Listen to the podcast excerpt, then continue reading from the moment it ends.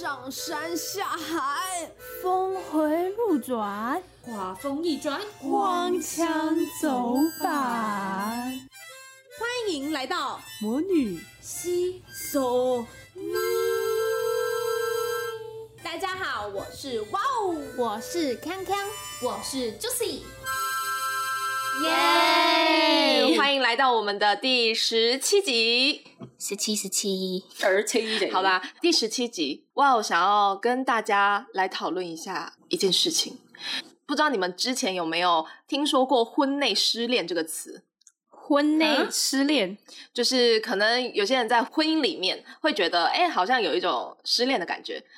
婚内失恋的概念就是，呃，你明明跟这个人是一个，譬如说我们在婚姻里面啊，我们有了这张纸，那这张纸可能是我们爱情的见证，然后所以我们愿意走向婚姻，可是我们却在这个婚姻当中呢，有一种好像现在我们好像不爱着彼此了，或者我爱着你，可是你好像已经不爱着我的感觉，就是那个爱情的付出程度并不是那么的对等，嗯，就是大概这个概念。然后呢，前几天呢，我去。我就进剧场看了一出跟行为艺术有关的戏。其实因为行为艺术它就是没有什么没有没有什么语言去说明，它就是用行动去让你感知，去让你感受。然后好，我看的那一出叫做《石洞》。我记得第三个人出来的时候，他就是最后最后他是把那种植栽塞进自己的嘴巴里。哈，你说盆栽那种植栽，植栽的那个，反正就是那个草。然后有根的，然后对有根有土，然后塞进嘴巴里面。然后那个其实已经很大一株了，哦然后他他还准备了一大把的那种钢的筷子，他就开始慢慢的往嘴巴里塞。嗯，你说用钢筷把植栽往嘴巴里塞？不是不是，他就原本植栽已经在嘴巴里面了，塞进去了，然后他再继续塞，明明已经不能再塞了，可是还是有办法，就是以最硬的方式把那一大把钢钢筷子把它整个塞进去里面。然后其实就是很痛苦，所以他嘴巴就被张得非常大，到最后真的其实没有空隙，就是很难把筷筷子塞进去的状况。但是他还是把它塞完了。之后呢，他就把充满泥水的衣服往自己的头上开始捆。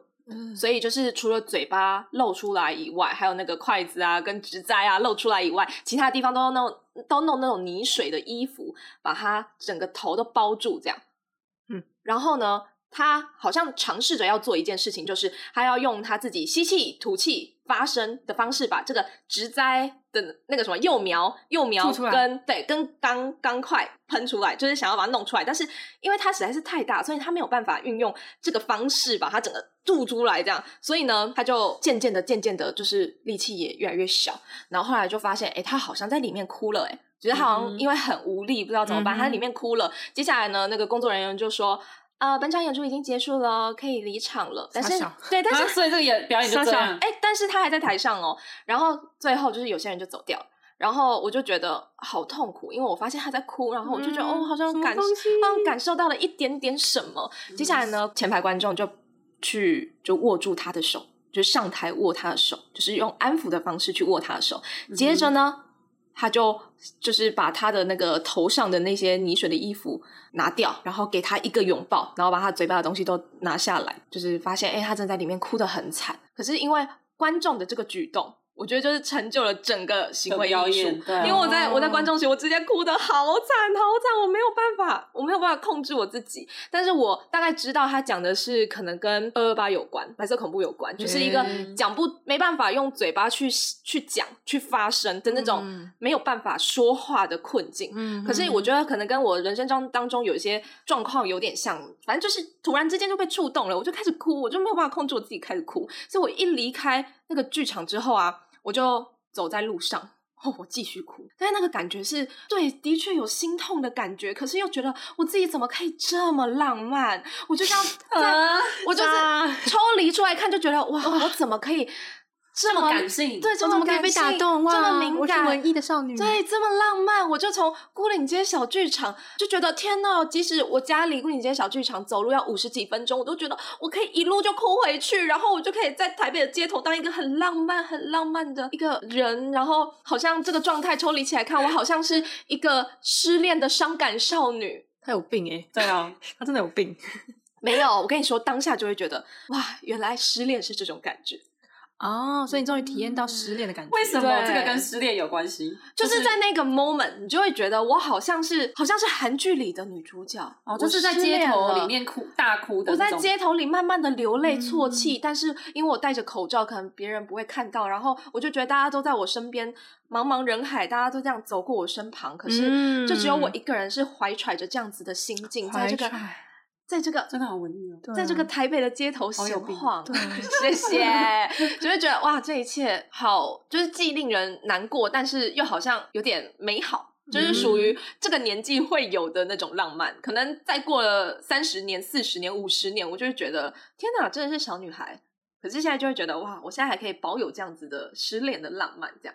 嗯哼，嗯哼，那我为什么会觉得说这很像是失恋的感觉呢？因为那个，因为那个当下就是，虽然它不是实质意义上的失恋，但是我觉得它有同样的感觉是，好像当下有一种我爱的人他好像不爱我，所以以至于有这种令人很 不知道你是什么叫你爱的人不爱你？你看的那个表演吗是那个钢块人不爱你吗？还是就是感觉他在当下的表演是他很想要做这件事情，可是呃事件的发生并没有促使他成功做了这件事情，就是他没有办法成功把他想把吐出来？对他没有办法把他想做的事情做出来。可是因为我觉得好像类似我生命中有类似的连接，虽然我好像还没有找到，可能工作上会遇到困难，或者学习上会遇到困难，就对我来说就会说好像有这种类似的，我付出了很多的努力，可是这些东西好像还没有回馈到我身上。可是现在的我好像需要有那么一点点回馈，我才可以支撑我继续做下去。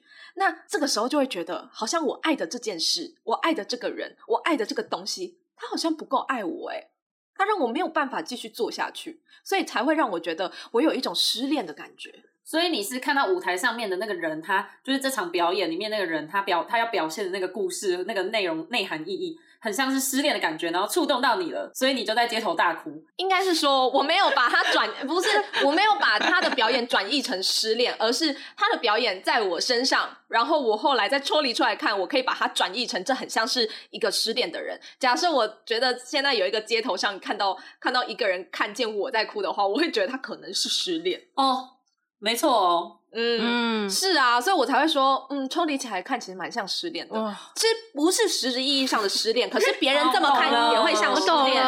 然后我自己，然后我自己也会觉得，没有啊，我自己也会觉得说，我喜欢的事情不喜欢我，他没有给我回馈，好像我在一直怎么努力，他都没有回报，然后一直没有办法成功。那这个东西也很像是失恋啊，我爱的人不爱我。所以你最近爱的是谁或什么事情？我最近哦，我最近我不知道我爱什么，啊，就是你不知道你爱什么，所以才这么难过吗？嗯，失去了爱的感觉叫失恋。啊，哎，这也是，这也可，能是怎么说呢？我举个例子好了，像我觉得我现在在做的工作啊，跟运动是是两件很冲突的事情。为什么会说是冲突呢？因为时间上你没有办法去搭上，然后变成说你必须要割舍其一去成就另外一个。嗯可是当你想要做出这个选择的话，然后另外一个你又没有办法把它做得很好的话，那是不是你你就会觉得天哪，这个失恋的重击会更大？因为你已经舍弃了，譬如说我舍弃了龙舟，然后我要去，我要好好的顾好我的工作，顾好我的事业，但是他没有办法事业及时给你回馈，然后你好像又在其中得到一些挫败，嗯那你就会觉得这个失恋的力度会更大。嗯，嗯就很像有一些中年男子嘛，他们就是会，就是可能想说要给家庭很多呃，比如说金钱或者是好的生活条件，然后就会牺牲家跟家里一些相处时光，然后呢去做工作。结果后来可能工作了十几年之后，结果其实成果没有很好，那种感觉哦就好像自己什么都没有得到，最后还是失去了家庭。嗯最后他想要给家庭很好的那种富裕的生活也没有了的这种对，因为家庭早就没了。之类的。嗯，而且其实我觉得我们在做每一个决定的时候，我们肯定是保持着一种未来一定会是美好的，而去选择做这件事情嘛。不管是我们选择的工作，又或者是你说的，譬如说一些父亲。他们会觉得我牺牲我自己，但我可以换来一个很美好的未来。嗯然后又或者说，之前说我很讨厌别人骗我，那也是因为我觉得，当我觉得我将我自己的信任放在一个人身上，那当然是我相信他绝对不会骗我。可是当这个人他骗你的时候，你就会觉得我跟他好像不是在一个很平等的位置上，嗯所以你让我有了失恋的感觉，因为我是如此的相信你，但是我现在却好像没有没有嗯得到一个你也信任我的状态。就通常你开始一段恋爱，你会期待它有一个好的、不错的发展，所以你才会想要开始的。没有人想说我要分手，然后才才在一起的吧？哦，对，所以后面当这个人他给你的感觉是，他会让你觉得哇，已经辜负这个期待了，这样子你就很容易有那种。就是这个失恋的感觉，就跟你日常生活中的这一这一类的经验就可以连接在一起。嗯，对啊但老实说啊，之前谈到我的暧昧对象，其实那时候我冷掉他，完全没有失恋的感觉。因为你其实对他没有已经没有期待了对期待，然后未来的想象也没有了已。在那口经想跟他气吹下去说拜拜了那一瞬间，对可能没有在期待掉了可能在被吹掉了在那之前还有一点点、一点点啊的火苗当他一吹全部没了。对 了解。那 Well 最近是怎么个失恋的方法呢？对啊，哦因为你今天状态看起来特别像失恋的。啊，哎，那我我再分享一下，刚刚我我说的那个我在剧场看的那出戏，然后我开始在街上哭这件事情，我有跟我的工作伙伴聊到。嗯，然后我跟我的工作伙伴聊完之后呢，我在录音的前十分钟，我去翻了我的工作伙伴的脸书，然后我就看到他他他写了一些写了一些关于我们那次谈话的那种 feedback，哦、yeah，就是因为我没有加他脸书好友，但是他又本身又比我大蛮多岁的，然后就是也觉得呃社群软体上他比较会用脸书来抒发他的一些心情，写他一些感想、跟人生的经历这样子但其实我不太会用脸书，我也不想要在社群网站上拿到一些很负面的情绪来影响我。对然后总之呢，我就看到了那一次，我一时兴起，想说我可以跟他，比如说聊个天呐、然后分享一些事情，然后让我们能够往后工作更顺利啊。嗯结果呢，我就看到我的讯息，就是被他打在他的文章里面，就是我我跟他说，哎，我们可以先花一个小时来聊天吗？这个嗯东西，对，因为我原本想说这个小时，说不定，呃说不定，说不定这一个小时可以让我们有很大的进展，对我们工作有很大的进展，但是却、嗯。却被却被说，嗯、好像我那一次只是为了把它当垃圾桶，免费垃圾桶的感觉，而且是因为不是太亲近的朋友，所以更不会有负担的丢垃圾。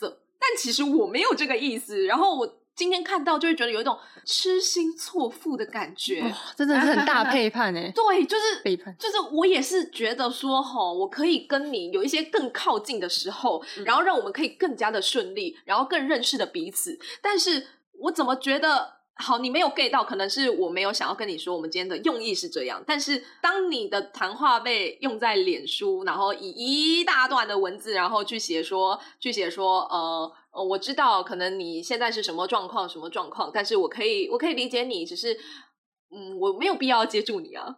所以我当看到这一句，我就啊，痴心错付，这就是失恋的感觉。而当你在工作过程当中，你可能想说，我现在要注入一百趴，但你的工作伙伴觉得，嗯，可能我现在五十趴就好，那个时候就会觉得，嗯，这就是婚内失恋的感觉吧。对，就是就是我们先建立一个契约，我们结婚了，然后后来，哎，我们就维持一种啊，不是恋爱关系，而是室友关系，这样就有婚内失恋的感觉。嗯，嗯，就可能你跟他对于你们两个一起工作要怎么工作的模式定义不不不是很对，然后可能我觉得要开到一百，但他觉得可能不需要开到一百，不需要那么努力。嗯。对，然后那个时候就会呃啊 算了，这样，OK，嗯。了解，懂哎，我懂这种感觉。，嗯那你们有没有就是在什么事情你们有认真的投入啊，但是得到的是在事件里或者在关系里是一种失恋的感觉，我还是你要直接讲失恋？好，可以，我是没有失恋啦，但是我有懂你把它跟失恋做类比这件事情。然后我也有曾经因为这件事情，然后在街头爆哭过，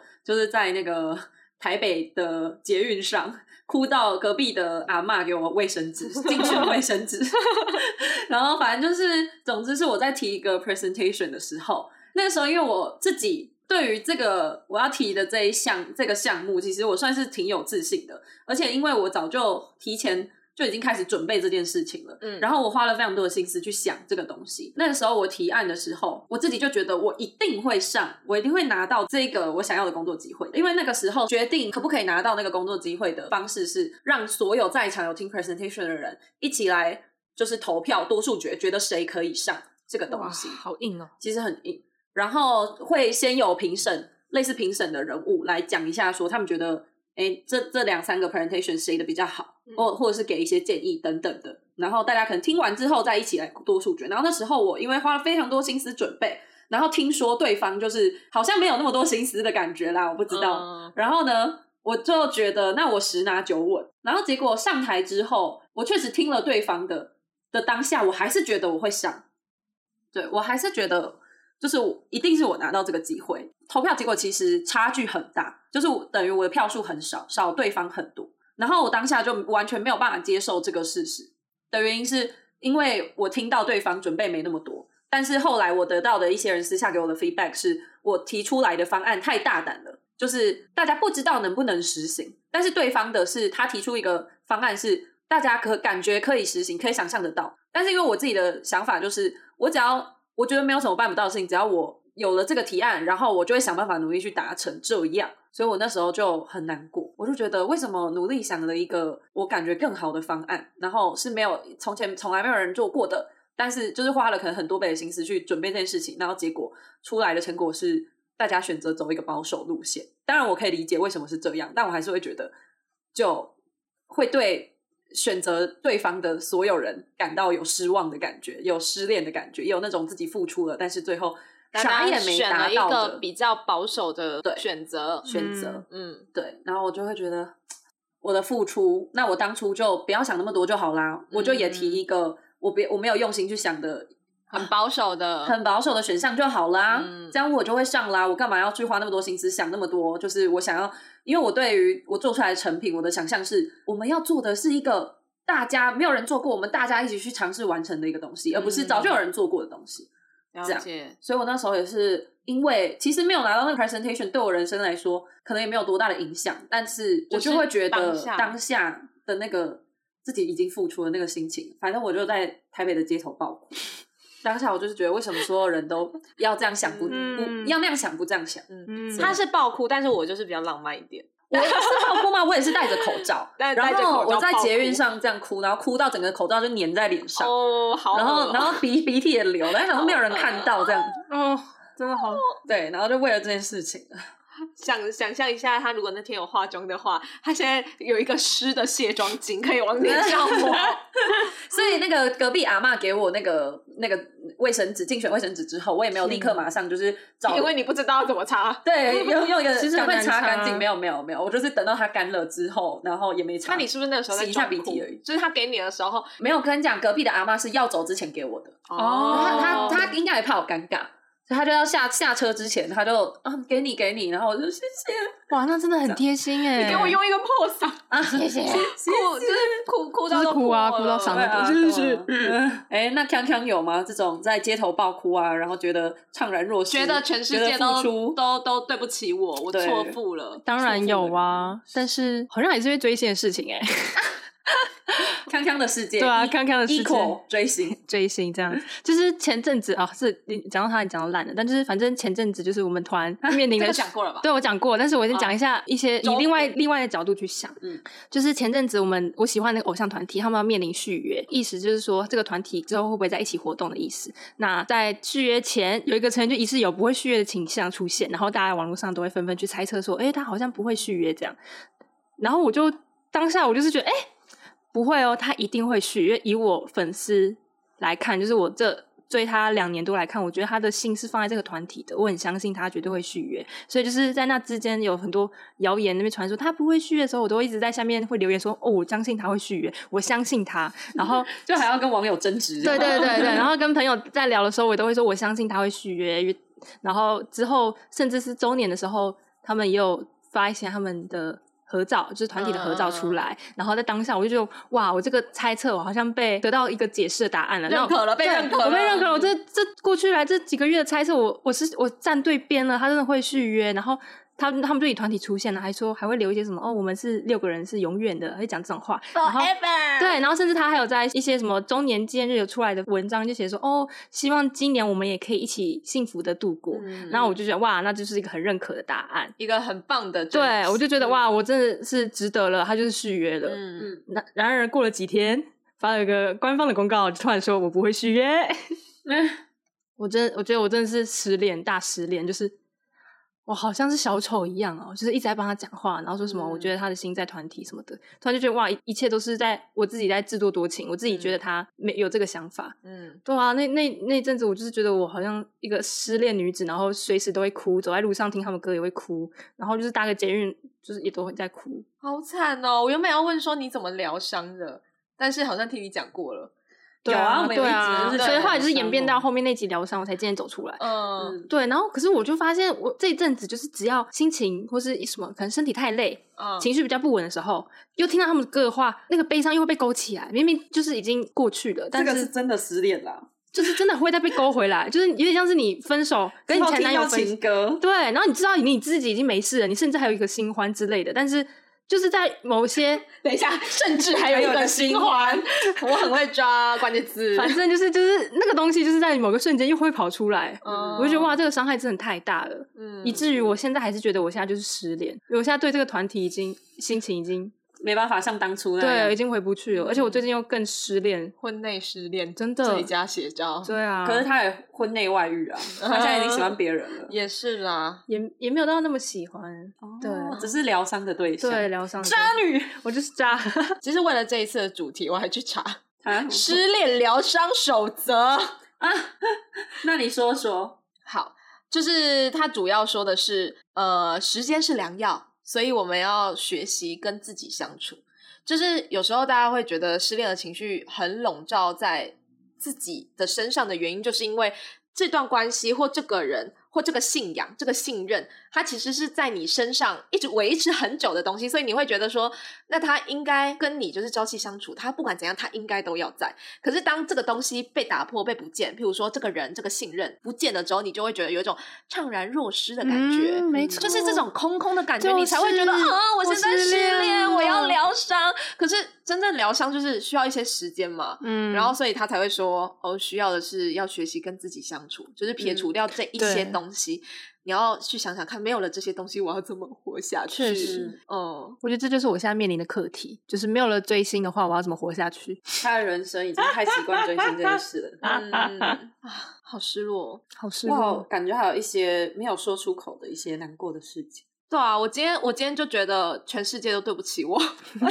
嗯，怎么了啦？反正我今天要出门的时候，我提前了十分钟出门，我就想说不可能的，不可能的，不可能再迟到了。我已经提前十分钟出门了，我觉得今天这个世界好美好，太阳好大哦，我觉得今天真的很美好。我应该还会提早到，我还可以去买一杯咖啡。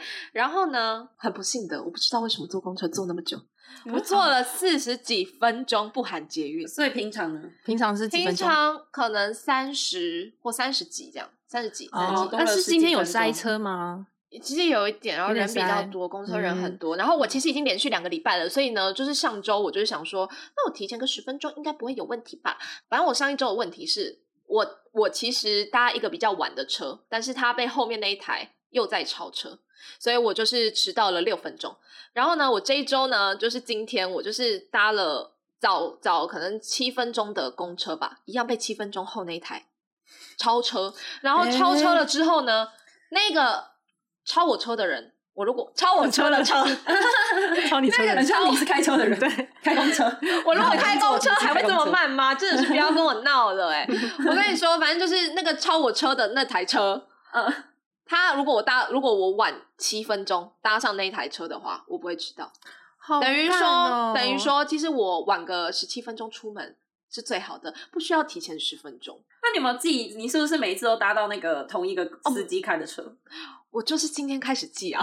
OK OK，我其实今天，我其实我其实我上次就觉得真的不可能，没可能哎。然后我今天一上车就记。结果我今天真的还需要寄到，可是那个司机没有开很慢，纯粹是人很多，然后就是明明就是有人就硬要挤上来，然后挤的时间就花很久，然后就被超车这样。嗯，哦，理解理解，因为前一台都玩，后一台的人对对对，然后后面那个人就没人在，就直接超车。对，然后后一台啊就是完全空空的，然后他也不用停下来，然后就咻咻咻，对，又开的很快，看过看过。对啊。哇，真的是很傻眼的！都特地早起了。对啊，而且我早起就觉得哇，今天好美好哦！怎么还是会迎来一个那么令人无力的早晨呢？然后呢，我就把我的笔记本拿起来，想说要在上面写一些东西，然后想想想个东西记录下来。然后你们知道笔记本不是有那种抽绳吗？那种绳子，然后我就直接把它拿起来，哇靠！直接对对，他直接离开书本体，好书的本体，而且重点是那一本书我放在我的包里。昨天的时候，因为它其实有两条，昨天的时候因为放在我包里，就是弄一弄弄一弄，它就一根就断在我包包里。结果今天早上 另外一根也跟着去了。还好啦，不然他一根很孤单。对，好乐观哦哇不！是，我只是觉得哇，那个床长好像比较流年不顺。对我其实我觉得我可能我会一直有失恋的感觉，是因为我没有好好的再去改运。哦就是过年那个那个什么犯太岁的，其实效期已经过了，过了我必须要再重新的去改运，我要疯了。而且我觉得改运真的有效，因为我之前我记得我高高二升高三的时候，因为我们学校很多人想要进社会组，就是想要转组转到社会组，嗯嗯嗯然后我们社会组就太多人了，所以他们就要重新分班。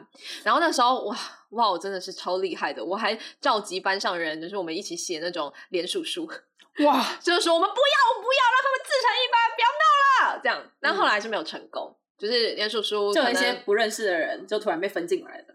没有还是全部打散啊，？全部打散啊，啊，全部打散哦但就是全部打散呢、天哪因为我们班一个班已经四十五个人，不能再塞了啊。哦然后我们就是想说，可不可以请他们自成一班呢、啊？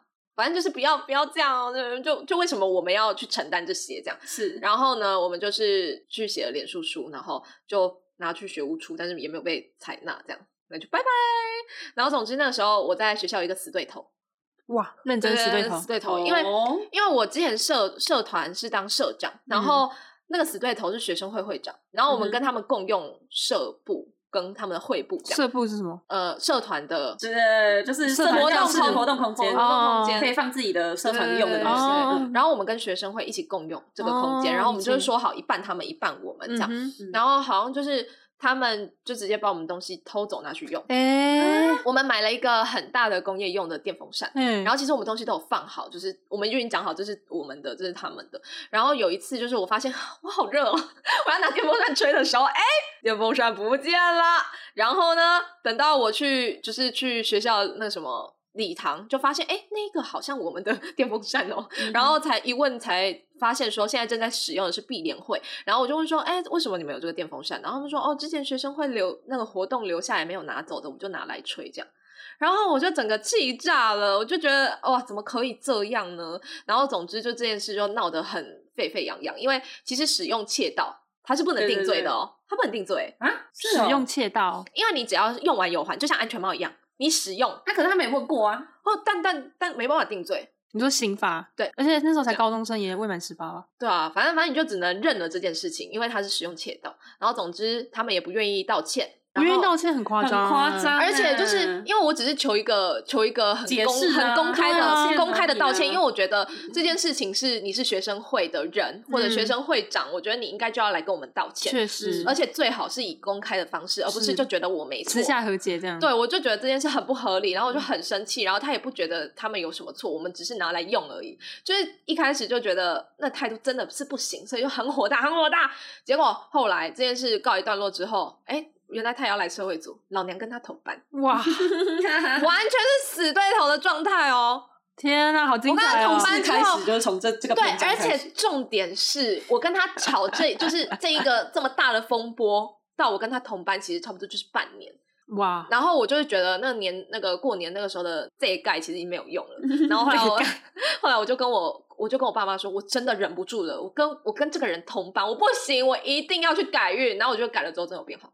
所以怎样是是啊，他跟你变好不是，就是我觉得他有各种比较顺一点。哦但你跟他还是没有顺的感觉。对啊，他还是很机车，就是 因为我那时候我们班上有一个忧郁症的同学，然后他跟他比较好，就是他们两个会一起行动这样。然后其实是隔了两一年。一年后、两年后，我们班上有男生同学遇到那个忧郁症的同学，因为那个忧郁症的同学大概两三个月之后他就休学了，然后那忧郁症的女同学就跟男同学说：“哎、那个之前那个会长都都跟我说你们都讨厌我、哎，但其实是我们都讨厌那个会长。”然后他就在那边造谣，对，你就知道他有多讨厌，真的好讨厌哦！我事后听到这件事情，我真的是傻爆眼。有病啊！所以我就想说，他已经是一个他说这么不定真的有病脆弱哎，这样的人可以当学生会长。对啊，你们学生会长怎么选的啊？不是，而且重点是我之前投他一票，真的是好想赏我大一的时候一巴掌这。告诉我们，就是投票一定要 不是因为当初就只有两个人可以选呢、两个啊，小一、小一小一啊小一小一、小一是什么？高高，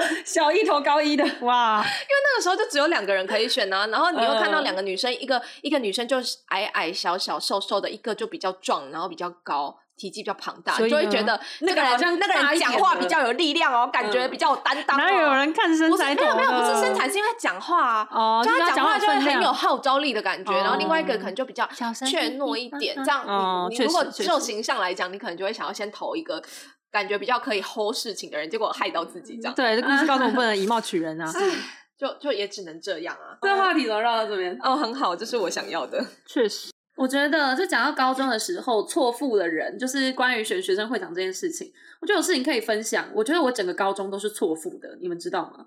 不知道。就是呢，其实，嗯，我高中的时候读的是地区一所某某地区的高中，然后是某大附中这样。然后呢，这个某大附中，它在当年是第一届，我要进去的时候是第一届。然后进去的时候，这个大学这个高中，他就呃声称。说以后绝对是双语教学，嗯，全双语教学。然后不管是体育课啊，什么什么，呃，那种非术科呃非学术科目的课也全部都会用英文上。所以要来选我们学校的人皮绷紧一点哦。但是呢，只要从我们学校毕业的人，一定都是优秀的双语人才。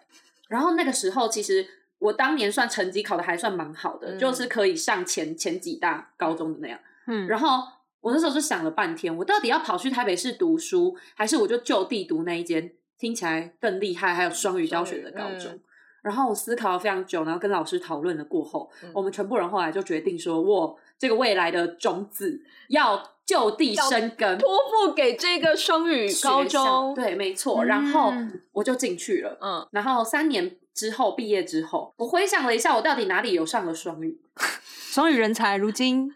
如今我就觉得我连台语也都没学，双语并不需要支付你台语的部分吧？而且，所以你们没有什么英文的课程吗？有英文课程，然后但是我觉得很搞笑的是，我一直以为说整个高中里面会有一个外师是一件很难得的事情，结果后来发现好像不是，很多高中都有一个外师，嗯，至少一个到两个外师。没，但我们高中没有哎，真的吗？其实我们高中好像也没有，但是你会知道这些老师好像都有去国外，真的有去读。三四年的学校，就是我们的高中。他们其实我们学校很诡异，是他们其实就是较真的时候，就是征招老师。因为我毕竟是第一届，所以所有老师也都是新老师，然后年龄都很低，就普遍年龄三十出头而已。然后他们来的时候，然后他们来的时候就是。他们其实都被考核过英文能力才进来的。进来之后，结果他们就是用一个说法说：“哦，可是学生就算我们用多语教学、双语教学、全英文教学，只会拖累我们自己教学的进度，学生也不一定听得懂，效果也不一定特别好。然后他们没有去想其他方法来努力的要完成，就是双语教学这件事情，他们就直接讲把这件事情当做没有这回事。”哇，很大骗局哎！对，很大骗局。结果跟我同一届进来的，其实超多都是考满分进来的。然后还有人是当时候是，反正他们完全对，完全是可以去建中北一女的那些人，然后都后来都来这边。然后进来之前呢，我们学校的校长他其实很有怎么讲号召力，然后他有跟一些媒体有认识，然后还去买了新闻，然后报说我们学校是。很多个很多个对北一女建原本可以进北一女建中的人都来选我们学校了，是一个多优秀的学校。然后他其实在我三年就学期间，一直一直都会买新闻版面，就是我们学校办个运动会，也要说我们办一个双语运动会。然后其实根本没有，就是我们顶多是在教室里面稍微教一下，说哦我们万圣节的呃运动会什么什么什么节的一些英文单字，然后之后我们就出去办运动会，就这样。这就跟那什么拉肚子的拉肚子的产品说我们有瘦身效果一样，这超 级我是超级扯的。然后我刚进去的时候，我们校园甚至没有盖好，我们还是借别人的大学在里面上学。然后呢，这件事情还被拿出来吹嘘，就说我们在大学校园里面上学，其实是因为我们高中校园还没盖好。天哪，然后超气的，好可怕。而且那时候，因为我一开始我们社团什么都没有，我们都是自己来建立社团，然后甚至连制服都是自己设计的。哇哦！然后结果进去的时候，他们就说我们学校要有一个社团，一定是学校规定要有的，叫做亲善大使社。简单来说，就是有些外宾来的时候，我们要做一些表面功夫的一个社团。懂 表面懂懂，功夫花瓶，花瓶，漂亮的然后那时候就请我们自费去买一些短裙，然后那个高中女生哦，然后什么丝袜、高跟鞋，诶然后你刚刚摸你胸口，我想说还是要低胸哦。没有啦，就是一些比较 OL 装扮的一些，哦但就像空姐装扮的。丝袜，嗯，然后就会上一些美姿美仪的课，然后呢，就让我们去那种高中升学博览会上面，然后全部女生一字排开，就穿着那个很漂亮，然后在那边跟人家骗人家说我们是双语教学的学校，然后因为主任什么在旁边看。然后你就要骗他们说，对我们是双语教学的学校哦。我们你看看这个运动会的时候，我们有外师在这里，然后其实那全校 一个唯一一个外师，只是他们拍照会一直拍他，就拍他跟我们去跑马拉松啊。他也是花瓶他也是花瓶，他吉祥物，好不好？招牌没有这吉祥物这个学校就不是双语学校了。，对，然后就，然后那个老师其实他也是一个比较避暑的老师，嗯就那个外师是一个比较避暑老师，所以他在我们学校里面其实也不会主动跟学生讲话，学生也没有主动跟他讲话，其实就真的他就是一个吉祥物。好可怕哦！对，所以我就觉得我错付，我人生目前为止最大的错付就是错付这个，哎，那你们应该被骗进这个高中。那你们之后招生率还好吗？应该很好吧？但是因为你们、嗯你们你不是说都是很高分的进来，可以上建中北一女，那他们肯定可以考上很好的大学啊。哦对那他又可以再拿这个再来大吹嘘。对他大吹嘘哦，就是但其实都学生的本来资质就很我也觉得是这样，因为我后来还有一些考上什么北京大学啊什么之类的，然后就反正就是去国外读书的很多，然后他们就可以说什么我们整个学校因为才六个班而已，嗯然后就说什么读公立大学的比率是百分之七十的人全部都读公立大学，然后呢，他们就把反正人数也不多，然后我们有个建筑物是一个圆形的一个塔。他们就在塔上面这样围一圈，然后两三层全部就把所有人的榜单，好不吉利哦红布条给它贴出来。OK 谁谁谁上我的国力什么什么什么大学，然后贴一圈这样贴一圈，然后两圈三圈，我就不知道啦，我只我不知道就哎，是把一个好好看的那个建筑你，知道我原本要讲什么？很像什么灵骨塔，然后塔位。是可能是有一点，反正就是原本一个好好看的清水模的建筑，然后把它搞成一根红色的，你知道一个鞭炮还是啥的 蜡烛在就跟就跟台湾只要一到选举的时候，路上整个都是竞竞选的广告，然后很多候选人在那比赞，什么必须要抢救这一票什么的。对啊，反正我是觉得我人生最大的错付就是这个，而且其实我的同班同学后来有一些人也觉得我们这个高中到底给了他什么，完全没有，回想不起来。对，嗯然后我们我们私下都会讲说，其实我们都觉得是靠我们自己的努力，哎，甚至像那种高中不是都会有一些升学辅导课嘛，嗯哼，就是跟你说，哦，假如你喜欢艺术方方向的话，那建议你去考什么什么北医大、台医大这种。嗯然后你喜欢呃技职方面，那你去考什么什么科大，就是我这这一类的辅导。嗯，但是我们那些老师都是新老师，完全没有任何辅导不，知道怎么做，不知道怎么辅导的感觉。哦所以我是嗯一直到后来读了大学，我才知道，哦，原来我走的这个方向，我应该要往哪一个大学去考，我然后我走错方什么时候向了就应该要去考了。嗯结果我完全到大学，我听了我的高职朋友讲，我才知道，哦，原来是这样哦。哦，原来我他妈走错方向了。，对，哦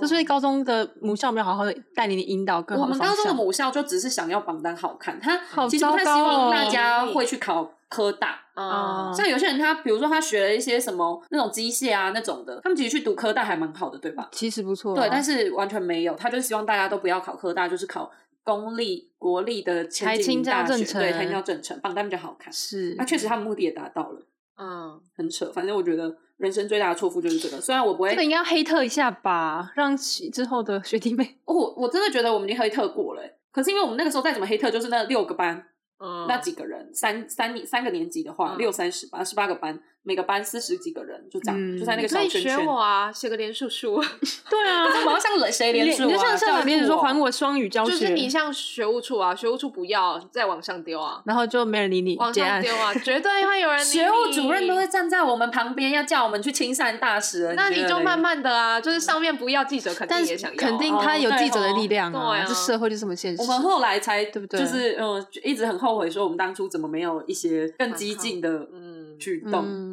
对吧？就错付了。我不会在街头因为这件事情大哭啊，但是我还是会觉得我就是看错人了，有一种慢性失恋的感觉，对啊，慢就是性。而且重点也是你讲的婚内失恋那种感觉，就是哦我已经选了这个高中了，如果我不要读它，那我就要重重新来过。嗯但我不可能，我的是人生没办法浪费啊。嗯但是我就只能含着泪先把它读完，这样就是一直想着，那我大学要怎样，大学要怎样。嗯，黑特一下，我不想讲啊，某大某大附中啊，某大附中，好了，我们今天讲了很多失恋。今天 Juicy 袜子穿不一样，我不懂他今天到底在干嘛。今天其实迟到的是他吧，？我也很常这样，其实。好啦，我们今天讲了那么多失恋的状况，各种不同失恋的状况。不知道大家有没有什么类似的经验呢？肯定有的啦。错付了人，错付了事情，错付了学校，错付了人生，错付了工作，错付了人生。是的，错付了婆婆，婆婆嫁了嫁了之后，老公都很好，结果婆婆很烂的那一种。对啊，哎，这真的，而且这种东西是不能改的。我不知道怎么回头哎，真离婚了。对啊，很多都是因为这种离婚，好可怕。嗯，好啦，今天的主题是失恋这件大事。失恋的确是大事，不管是像哇我这种单身的人，还是怎么样，就是像康康这种追星的，对，不管怎么样，每个人都一定会经历到相同跟失恋有关的情绪连接，不管是真失恋还是假失恋，失恋这个议题永远不会在你身边消失。嗯，它很大，没错，只要你有爱就，word 很大，你忍，你忍一下。好老梗，我问号，我问号，我真的问号。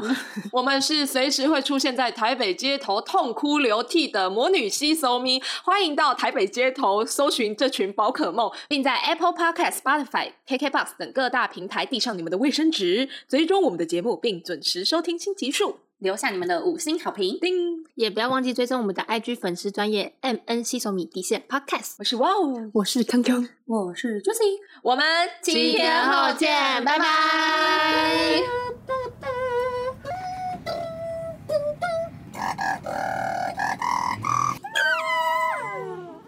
开了。